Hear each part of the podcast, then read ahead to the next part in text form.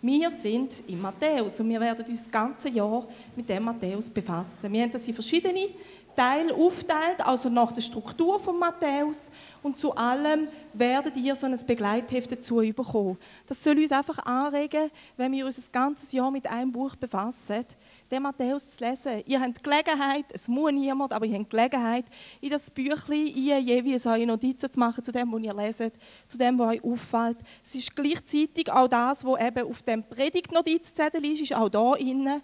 Also zu jeder Predigt habt ihr auch im Büchlein Gelegenheit, etwas aufzuschreiben. Das Büchlein soll euch Hilfe sein, Anregung geben. Es gibt eine Einführung. Wir können euch nicht alles von da vorne erzählen, was man zu Matthäus rundum sagen kann. Es hat eine Einführung dazu, was kann man zum Matthäus sagen, wo kann man was nachlesen? Genau, einfach, wir glauben oder haben so bei der Vorbereitung gemerkt, der Matthäus ist ein Evangelium, die Geschichte von Jesus, wo wir einfach miteinander genau anschauen das Jahr, weil wir glauben, dass sehr viel darüber aussagt, wie Jesus denkt hat, wir auf dieser Erde sollen leben, wie wir ihm nachfolgen können.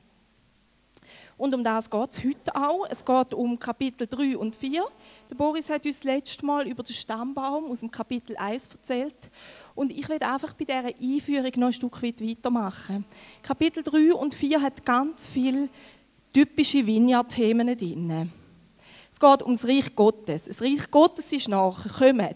Es geht um Umkehr. Dann geht es um Taufe, um den Geist. Dann geht es um Versuchung. Aber es geht auch wieder um Anbetung. Also ganz viele so Themen, wo die Vineyard als Bewegung sagt, das sind Werte von uns. Damit befassen wir uns. Und ich wollte aber heute Morgen nicht einfach ein Thema rauspicken. Vielmehr machen wir es ja so, dass wir euch eigentlich einen Punkt vermitteln wollen. Man merkt das nicht immer, wenn man da unten sitzt, aber eigentlich wäre unser Ziel, wir werden euch einen Punkt vermitteln, kreisen um den und wollen euch den mitgeben. Heute Morgen mache ich das anders. Ich werde euch einen ziemlich langen Text vorlesen, ihr dürft den hier mitlesen. Ähm, und ich werde von verschiedenen Seiten auf eine jüdische Art versuche ich an das Ganze herzugehen. Und ich lade euch einfach ein, da mitzukommen und schauen, was das mit euch macht. Der Matthäus ist ein Evangelium, oder der Matthäus selber ist der Matthäus, wo im Matthäus-Evangelium im Kapitel 9 vorkommt. Der ist nämlich der Zöllner, wo Jesus einlädt zur Umkehr. Und wo Jesus nachher mit ihm ist, ziemlich sicher ist der Matthäus, man weiß es ja nicht 100%, aber man geht davon aus. Der Matthäus, wo die Leute gesagt haben, was Jesus, mit denen isst du, mit dem Abschaum. Der Matthäus, der das Evangelium geschrieben hat, war also ein Jude, der bei seinen eigenen Landesleuten, bei den anderen Juden, ganz und gar nicht gut angesehen war. Zöllner, die sind verachtet gewesen. Zöllner war eine Gruppe die haben mit den Römern zu tun gehabt, die haben mit Geld zu tun gehabt, also sprich mit den Besetzern von Israel und mit dem Geld. Das sind beides zwei verpönte Sachen gewesen. Sie haben Geld eingenommen und hätten sie den Römern müssen weitergeben und sehr oft haben sie sehr viel mehr Geld verlangt als das, was sie weitergegeben haben und haben sie in einen eigenen Sack gesteckt. Zöllner sind gar nicht gern gesehen in den Synagogen, sind also eine ausgeschlossene Gruppe gewesen. Und der Matthäus, er hat da erlebt, dass Jesus kommt und sagt, hey komm, du gehörst zu mir, ganz genau du. Und das, was er nachher beschreibt in seinem Evangelium, hat ganz stark mit seiner eigenen Geschichte zu tun.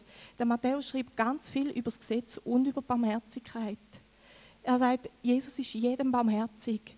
Das Gleichnis vom Schalksknecht, von dem Knecht, dem vergeben worden ist und den aber am nächsten wieder nicht vergibt.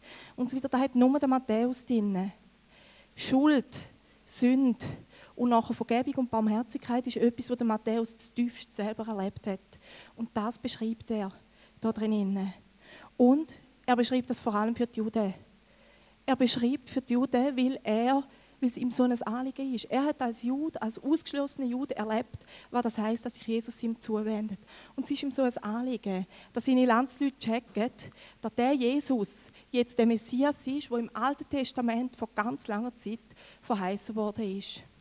Der Matthäus ist der, der quasi die Verbindung schafft zwischen dem Alten Testament und dem Neuen Testament. Und auf diese Reise möchte ich euch heute Morgen mitnehmen, euch zu zeigen, wo hat der Matthäus überall auch Anklänge als Alte Testament, wie schafft er die Verbindung? Was will er aufzeigen? Er will sagen, Jesus ist der Messias, auf den ihr schon lange wartet. Er macht das, indem er fünf große Reden quasi herstellt. Und für die Juden, wenn man von fünf großen Reden redet, dann kommt den Juden natürlich Mose 1 bis 5 in den Sinn. Die fünf grossen Bücher, ein Gesetz. Also der Matthäus hat geschaut, Jesus ist gekommen, er hat nicht das Gesetz aufgelöst, sagt er in der Bergpredigt. Jesus ist gekommen, um das ganze Gesetz zu erfüllen.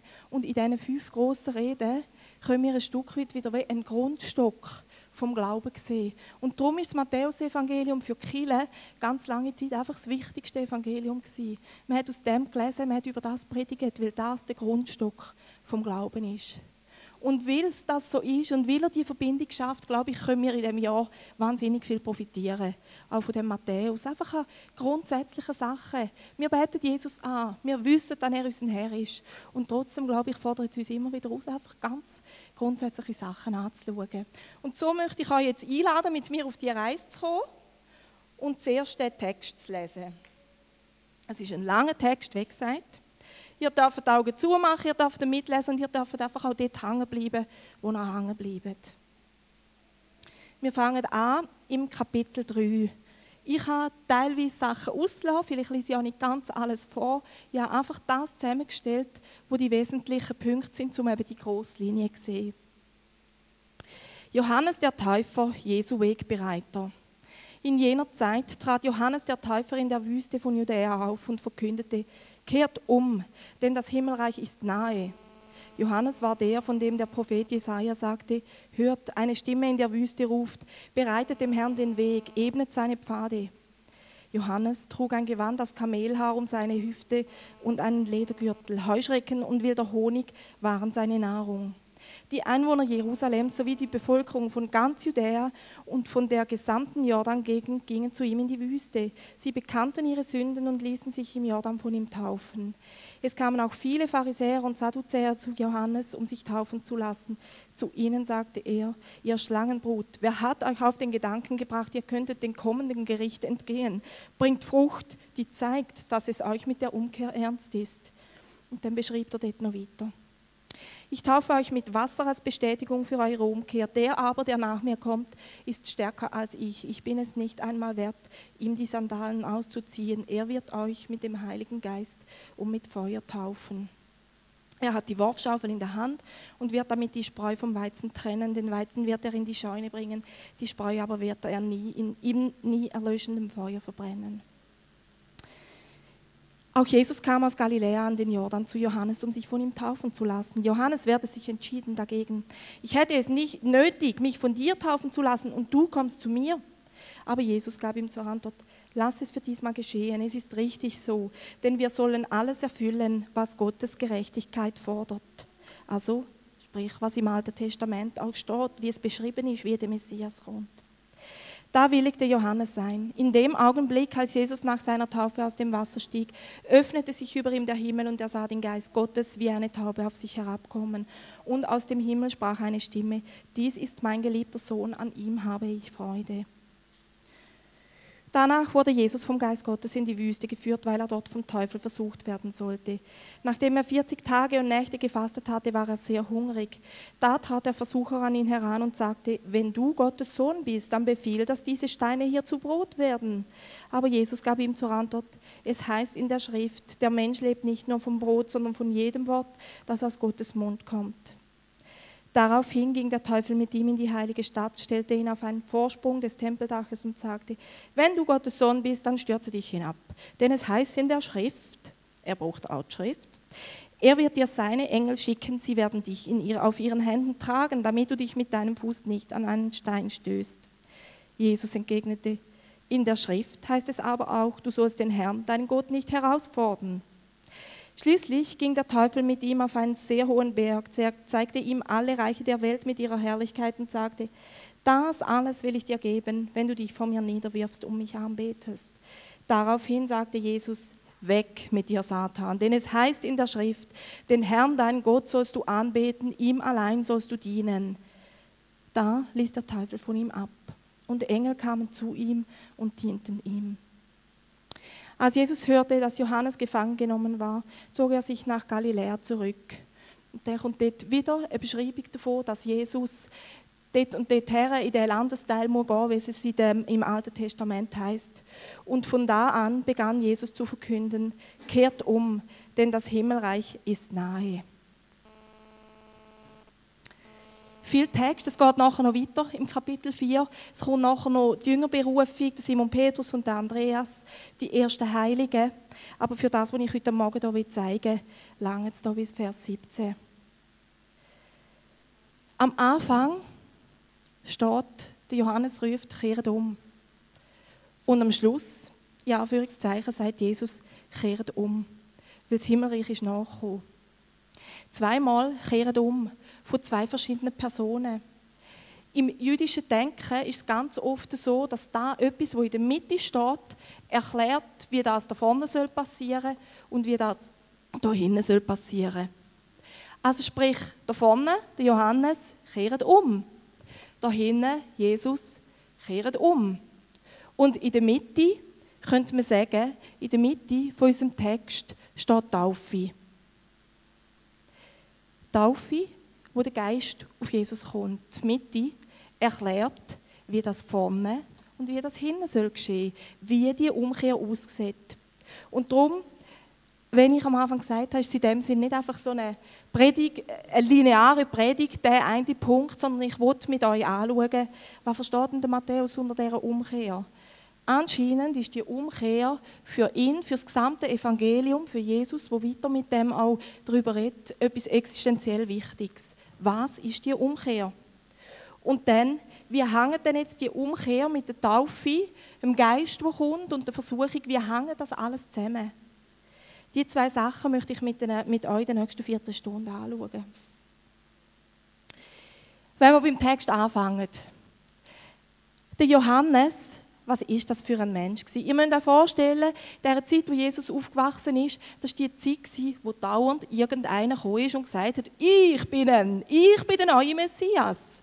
Immer wieder einer, der angekündigt hat, jetzt bin ich der, der euch wird von den Römern befreien Israel war besetzt, Judäa war besetzt von den Römern.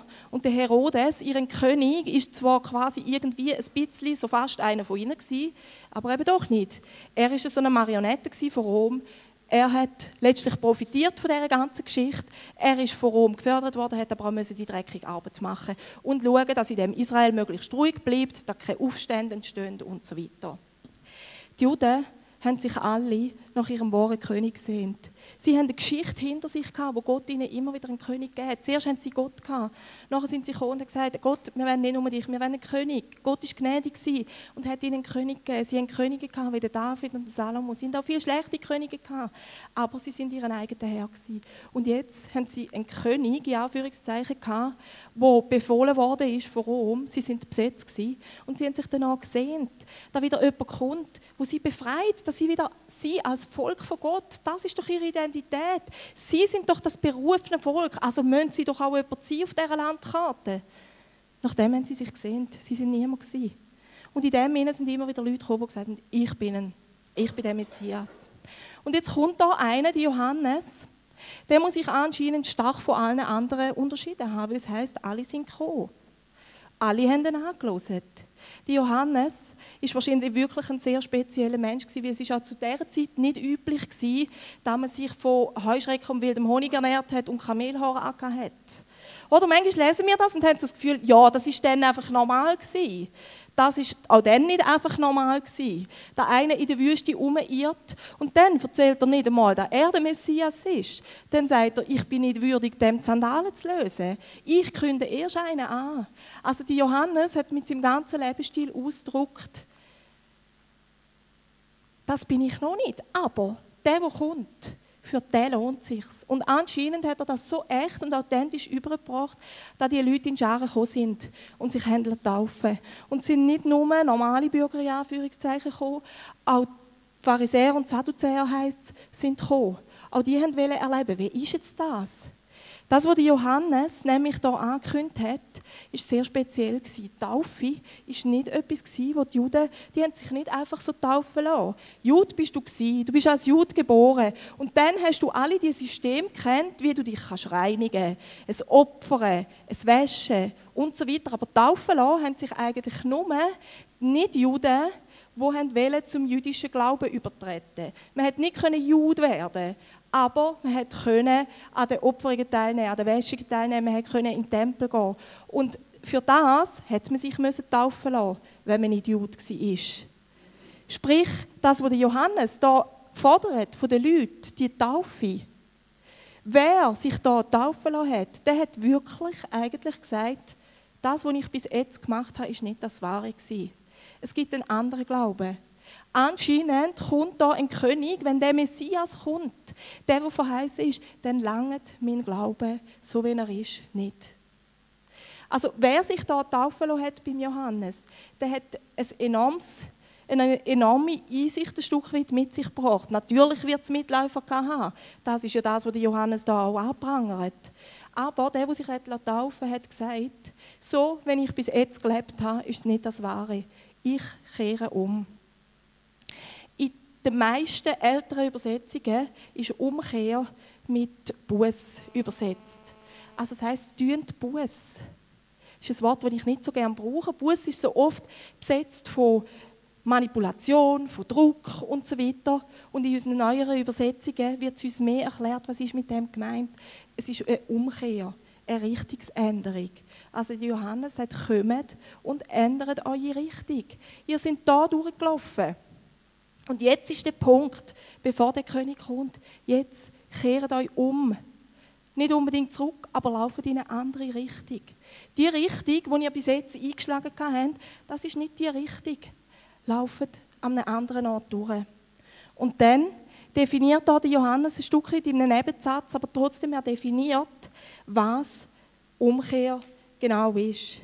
Nämlich, wo die Pharisäer und Sadduzäer kommen, sagt er, es langt nicht, dann ihr einfach kommt und euch untertauchen Richtungsänderung, eine Umkehr, heißt, man sieht es an der Frucht. Und was heißt Frucht? Letztlich, wenn wir uns die vorstellen, die Pharisäer und Sadduzäer, heißt das, das, was sie leben, hat positive Auswirkungen für sich und andere. Habe für mich einfach mal in dem Sinne eine Definition aufgestellt, die ihr könnt da vorne lesen könnt. Umkehr ist eine Richtungsänderung, also wirklich von dieser Richtung, zum Beispiel in die Richtung, wo sichtbar ist und positive Auswirkungen auf mich und andere hat. Umkehr ist etwas, wo man sieht. Umkehr ist etwas, wo Frucht bringt. Das predigt nicht nur der Johannes, sondern der Matthäus wird da auch wieder zeigen, es ist im Alten Testament schon immer wieder die Rede von der Frucht gewesen. Und auch Jesus braucht die Frucht immer wieder. Euer Leben soll etwas sein, wo positive Auswirkungen hat. Wo ihr nicht einfach mal sagt, ja, okay, Versuche ich es nächstes Mal zu ändern. Nein, es ist nicht das. Ich weiß nicht, ich habe Kinder in einem Alter, wo sie wenn etwas, wenn etwas Falsches passiert ist, kommen und sagen, es tut mir leid, ich mache es nie mehr. Dann denke ich immer, okay, so ist es eigentlich nicht gemeint, irgendetwas ist da schief gegangen. Das wollen wir nochmal anders erklären. Buß oder Umkehr ist nicht, es tut mir leid, ich mache es nie mehr wie wenn wir können etwas nie mehr machen. Es tut mir leid, oder? Es ist so, Buß ist etwas, wo entweder uns abdruckt oftmals und mit schlechten Gefühlen beladen ist und wir das Gefühl haben, oh ja, ich habe es wieder nicht geschafft, ich bin so schlecht und äh. Also so etwas Schweres, Beladenes, entweder oder dann verstehen wir Buß manchmal auch als etwas, ja, ist gut, ich versuche es nächstes Mal anders zu machen.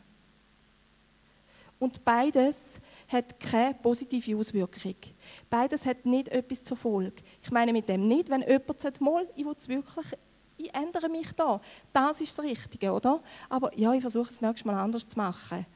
Ihr merkt es so ein bisschen. Ich habe so Sachen in meinem Leben, wo ich denke, ja, ich versuche es, ich versuche es nächstes Mal. Aber ich mache es nicht zu meiner Priorität. Und wenn ich ehrlich bin zu mir selber, weiß ich, ob ich etwas zu meiner Priorität mache oder nicht. Und es geht nicht darum, dass es einfach wäre, das zu dieser Priorität zu machen. Aber die Johannes sagt, Umkehr, Richtungsänderung heisst, es bewirkt etwas. Wenn es nicht bewirkt, dann ist es nicht ganz das gewesen. Und jetzt ist natürlich die Frage, ja okay, das ist nett, der Johannes fordert da nämlich einerseits eine Grundentscheidung. Ich laufe nicht mehr in diese Richtung, wenn er die Leute tauft, sondern ich laufe in diese Richtung.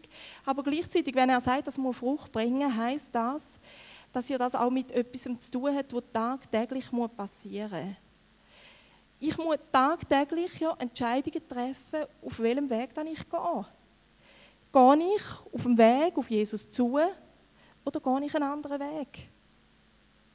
Und das ist ja nicht etwas, wo uns allen so einfach fällt. Das ist ja genau das, wo nachher das Schuldgefühl kommt und das Schwere und das Beladene, ich habe es wieder nicht geschafft. Und darum erklärt der Matthäus da in seinem Evangelium am Anfang, Leute, für alles, was nachher kommt, ist es wesentlich, dass ihr die Mitte verstanden habt. Was kommt nachher im Matthäus-Evangelium? Bergpredigt wo er eben sagt, das Gesetz soll bis zum letzten Strich erfüllt werden. Eure Gerechtigkeit muss besser sein als die vom, von den Pharisäern. Sehr viele Anforderungen. Die Umkehr, er sagt immer wieder, die muss Frucht haben. Aber er sagt da am Anfang, in den einführenden Kapitel, wo alles andere mit erklärt, sagt er, loset. Und in der Mitte steht Taufe.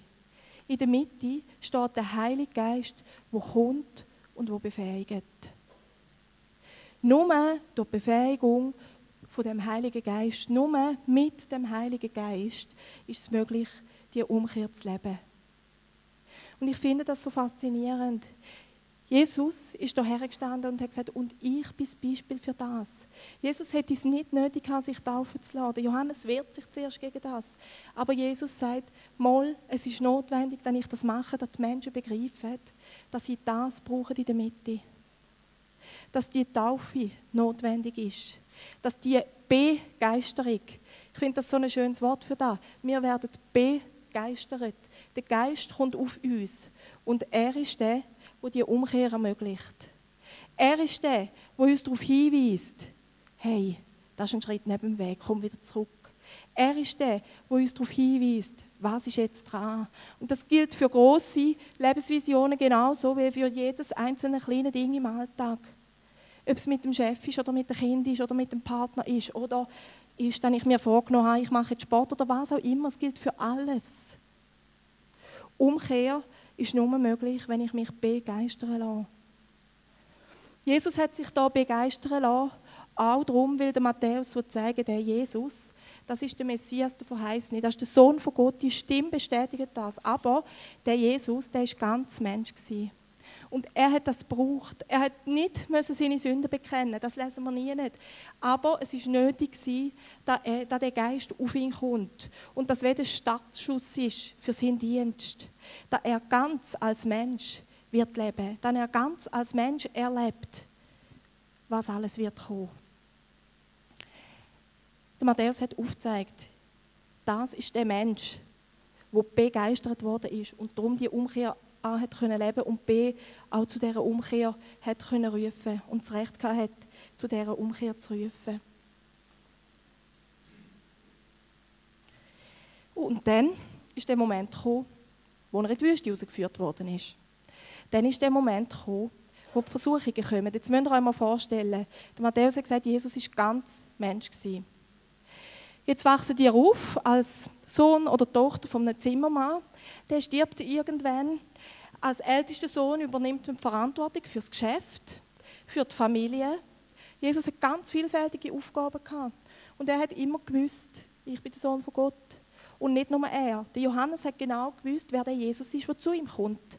Er hat gewusst, hey, das ist mein Cousin, aber also eigentlich, eigentlich wärst doch du der und nicht ich. Also, Johannes hat genau gewusst, wer Jesus ist. Sprich, Jesus hat genau gewusst, die ganze Zeit hindurch, wer er eigentlich ist. Er ist der Sohn von Gott. Und jetzt kommt da der Moment, wo Gott sich offensichtlich zu ihm bekennt.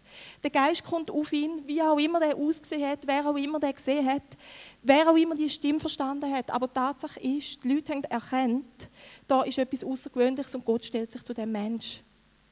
Und jetzt ist das passiert, dein Dienst kann anfangen, du weißt, jetzt kommen all die Sachen.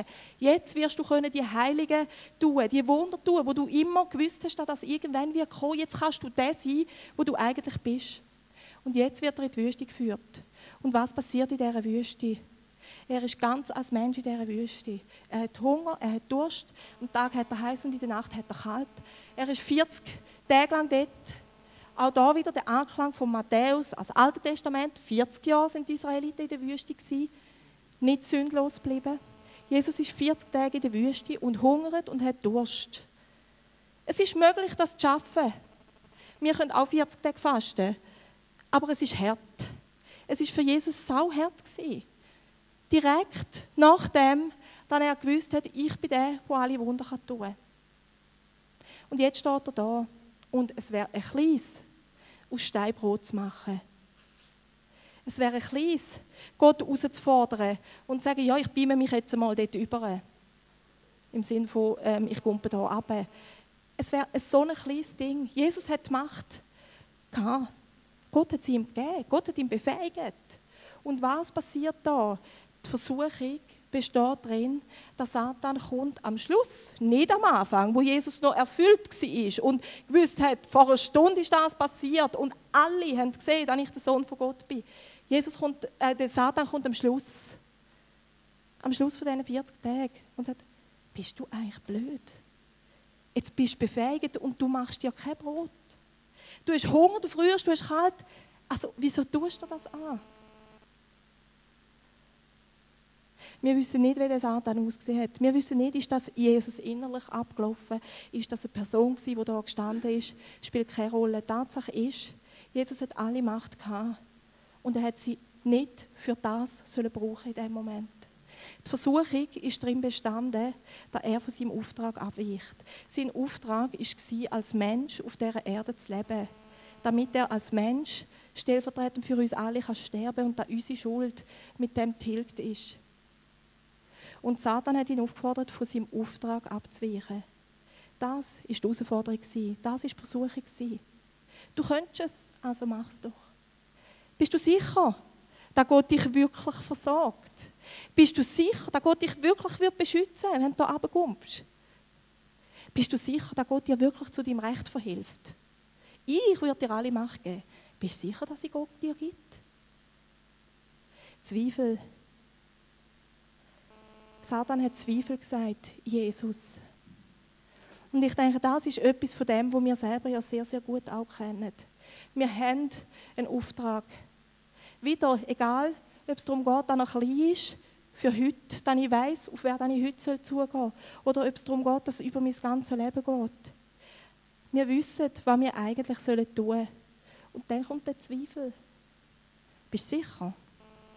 Bist du sicher, dass Gott für deine Gerechtigkeit sorgt? Wir haben gerade gestern Abend noch jemanden auf Besuch gehabt und diskutiert und er hat erzählt von einer Situation im Geschäft, wo seine Chefin ihn einfach ungerecht behandelt. Und er ist sprachlich sehr gewandt. Er kann jeden Ball zurückgeben. Er kann jeden Angriff parieren. Aber ist das, was er soll? Oder ging es darum, zu sagen, und ich bin dieser Chefin zum Sagen gesetzt. Und ich ziehe mich aus dem Machtkampf zurück. Und Gott wird für mein Recht sorgen, auch wenn sie mich im Grossraumbüro abkapitelt. Ich glaube, so Beispiele haben wir alle noch und nöcher. Ob es ganz kleine sind. Ob ich sicher bin, dass Gott mich versorgt mit aller Energie, die ich brauche wenn der und der und der auch noch etwas von mir will. Ob ich sicher bin, dass Gott mich beschützt, wenn Krankheit in unserer Familie ist. Ob ich sicher bin, dass Gott, wie Sharon am Anfang gesagt hat, ein A und ein O ist. Dass Gott zum Ende führt, was er gesagt hat. Jesus braucht auch als Waffe das Wort von Gott. Satan kommt immer wieder. Angriff, Versuchungen kommen immer wieder. Aber Jesus weiß, seine Waffe ist auf die Verheißung zu schauen, auf das, was im Wort von Gott steht. Und er weiß auch, wenn der Moment kommt, wo er einfach den Satan einfach abserviert und sagt, und jetzt ist der Zeitpunkt gekommen, wo du musst gehen. Ich denke, es gibt beides in unserem Leben. Es gibt Momente, wo wir einfach müssen treu weitergehen und sagen, nein, und ich schaue nicht drauf, was nützt Zweifel, was nützt Sorge, auf was schauen wir. Und es gibt Momente, wo wir auch einfach sagen müssen, nein, du hast kein Anrecht an mir. Gar keins. Es gibt Momente, wo wir ignorieren und es gibt Momente, wo wir einfach wegschicken müssen. Es hat mal jemand gesagt, das Leben ist ein Kampf mit vielen Runden. Und ich glaube, dass Jesus das da am Anfang durch die Versuchung hat müssen durchgehen, zeigt genau das. Wenn wir nachher weiterlesen, in Matthäus und in den anderen Evangelien, bis zuletzt ist Jesus versucht, von seinen Gegnern Sachen zu machen, die nicht seinem Auftrag entsprechen. Wenn du der Sohn von Gott bist, dann steig doch von dem Kreuz ab. Das Letzte, bis zum Letzten. Brauch doch deine Macht. Jesus hat seine Macht gebraucht. Jesus hat Wunder tun. Jesus hat geheilt. Jesus hat aus wenig Essen sehr viel Essen gemacht. Er hat aus nichts etwas gemacht. Aber dann, wenn er gewusst hat, dass es dran ist. Und nicht dann, wenn es ihn von seinem Auftrag ablenkt.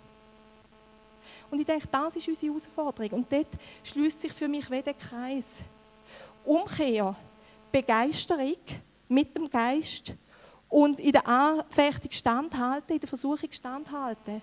Es fokussiert alles immer wieder auf den Geist. Wenn ich nicht immer wieder hierher komme und da stehe, so wie wir vorher auch in der Arbeit sind und jetzt dann auch nochmal so eine Zeit werden haben, wenn wir nicht immer wieder hierher kommen und sagen, und für das habe ich mich entschieden und auf das schaue ich, dann weichen wir ab. Und das Schöne ist ja, es steht da nichts darüber, dass es um Vorwürfe ging. Jesus macht uns nicht Vorwürfe für das, was wir nicht geschafft haben. Über das müssen wir nicht reden. Es geht einzig darum, dass jedes Mal einfach ein Schritt in die andere Richtung braucht. Umkehr ist wirklich immer nur einen Schritt entfernt. Und klar gibt es Sachen, die uns schwerer anhängen. Fehler, die wir gemacht haben. Es gibt Sachen, über die kann man nicht hinweggehen. Und es gibt Sachen, die tragen wir ein Stück weit mit. Aber auch da will Jesus Erleichterung schaffen. Auch da will der Geist ein Verständnis davon schaffen, dass wir in die andere Richtung gehen können. Dass wir gerechtfertigt sind, dass Jesus sich zu uns stellt, Gott sich zu uns stellt und sagt, das ist mein geliebter Sohn und das ist meine geliebte Tochter. Das, was Jesus erlebt hat, hier in diesem Kapitel, hat er als Mensch erlebt. Und der Matthäus sagt uns, hey, und darum gilt genau das für euch. Für euch. Es ist nicht anders. Jesus hat, ist genauso versucht worden. Und nur weil er siegreich daraus rausgegangen ist, heisst es nicht, dass es für ihn leichter war. Jemand, der etwas besteht, jemand, der einen Marathon zu Ende rennt, hat nicht das Gefühl gehabt, es sei einfach. Oder hat es nicht einfacher gehabt, als jemand, der es zwar will, aber nicht kann. Wir erliegen manchmal dem Trugschuss, ja, Jesus hat das ja einfach können. Also er hat es einfach bestanden. Ja, das heisst nicht, es war einfacher gewesen, das zu bestehen. Aber es heißt, er hat gewusst, wo er seine Kraft für das holt. Wie er zu dem Neuen kommt, wie er dazu kommt bei diesen Sachen, die wir da vorne aufgeschrieben haben, dass wir die können in unser Leben aufnehmen Richtungsänderung heisst immer wieder, uns begeistern lassen. Immer wieder zu dem Punkt zu kommen, wo wir sagen, und das ist die Mitte das ist mein Ziel, auf das gehe ich zu und uns dort immer wieder auffüllen lassen. Und Zweifel, Versuchungen als das sehen, wo sie sind, als lästig und als unangenehm, aber nicht als die Hauptsache, weil ich weiß, auf was ich schaue. Mir ist so aufgegangen bei der Vorbereitung, jede Versuchung ist eigentlich nur reaktiv. Also der Satan ist nicht der, der etwas erfindet. Einfach nie. Gott ist der, der kreativ ist. Und wenn du einen Gedanken hast, dass du das und das sollst tun, dann ist der von Gott. Und wenn es etwas ist, das auf das reagiert, wenn es dich von dem wieder abbringen will, dann ist das die Versuchung. Satan ist nicht kreativ. Satan spielt eine Macht vor, die er nicht hat. Und das ist manchmal so schwer für uns im Alltag, das zu erkennen. Aber dort, wo wir immer wieder kommen, und wieder bei dem Jesus suchen. Dort werden wir begeistert. Da wir das oftmals nicht alleine können, ist noch ein anderes Thema. Für das haben wir jetzt noch den Rest, Rest vom ganzen Matthäus-Evangelium. Oftmals brauchen wir Leute, die uns in dem zur Seite stehen, die uns unterstützen, die uns helfen, Sachen anzuschauen. Aber der Punkt ist, Jesus sagt, Umkehr ist dir möglich, weil du dich kannst begeistern lassen, weil der Geist auf dir ist. Wir haben jetzt Zeit im Moment, wo wir uns überlegen was ist das, was ich von heute Morgen mitnehme. Wir haben das heute Morgen äh, heute hier drauf. Was ist das, was Gott zu dir gesagt hat? Was tust du damit? Gibt es Sachen, wo du merkst, das müsste aufhören? Gibt es Sachen, wo du denkst, da fange ich an? Und gibt es Leute, das steht jetzt nicht da vorne, aber steht in, eine, in den Begleitheftchen und auf dem Blatt, gibt es Leute, die dich da unterstützen können? Weil ich wirklich glaube, dass es wesentlich ist, dass wir einander unterstützen. Wir leben in dem Umfeld, wo wir leben. Wir leben aufs Ziel her, richtig auf Gott zuzugehen. Und es gibt Sachen, die uns hier ablenken. Und darum brauchen wir Leute, die uns hier helfen. Ihr habt Zeit, über das euch ein paar Gedanken zu machen.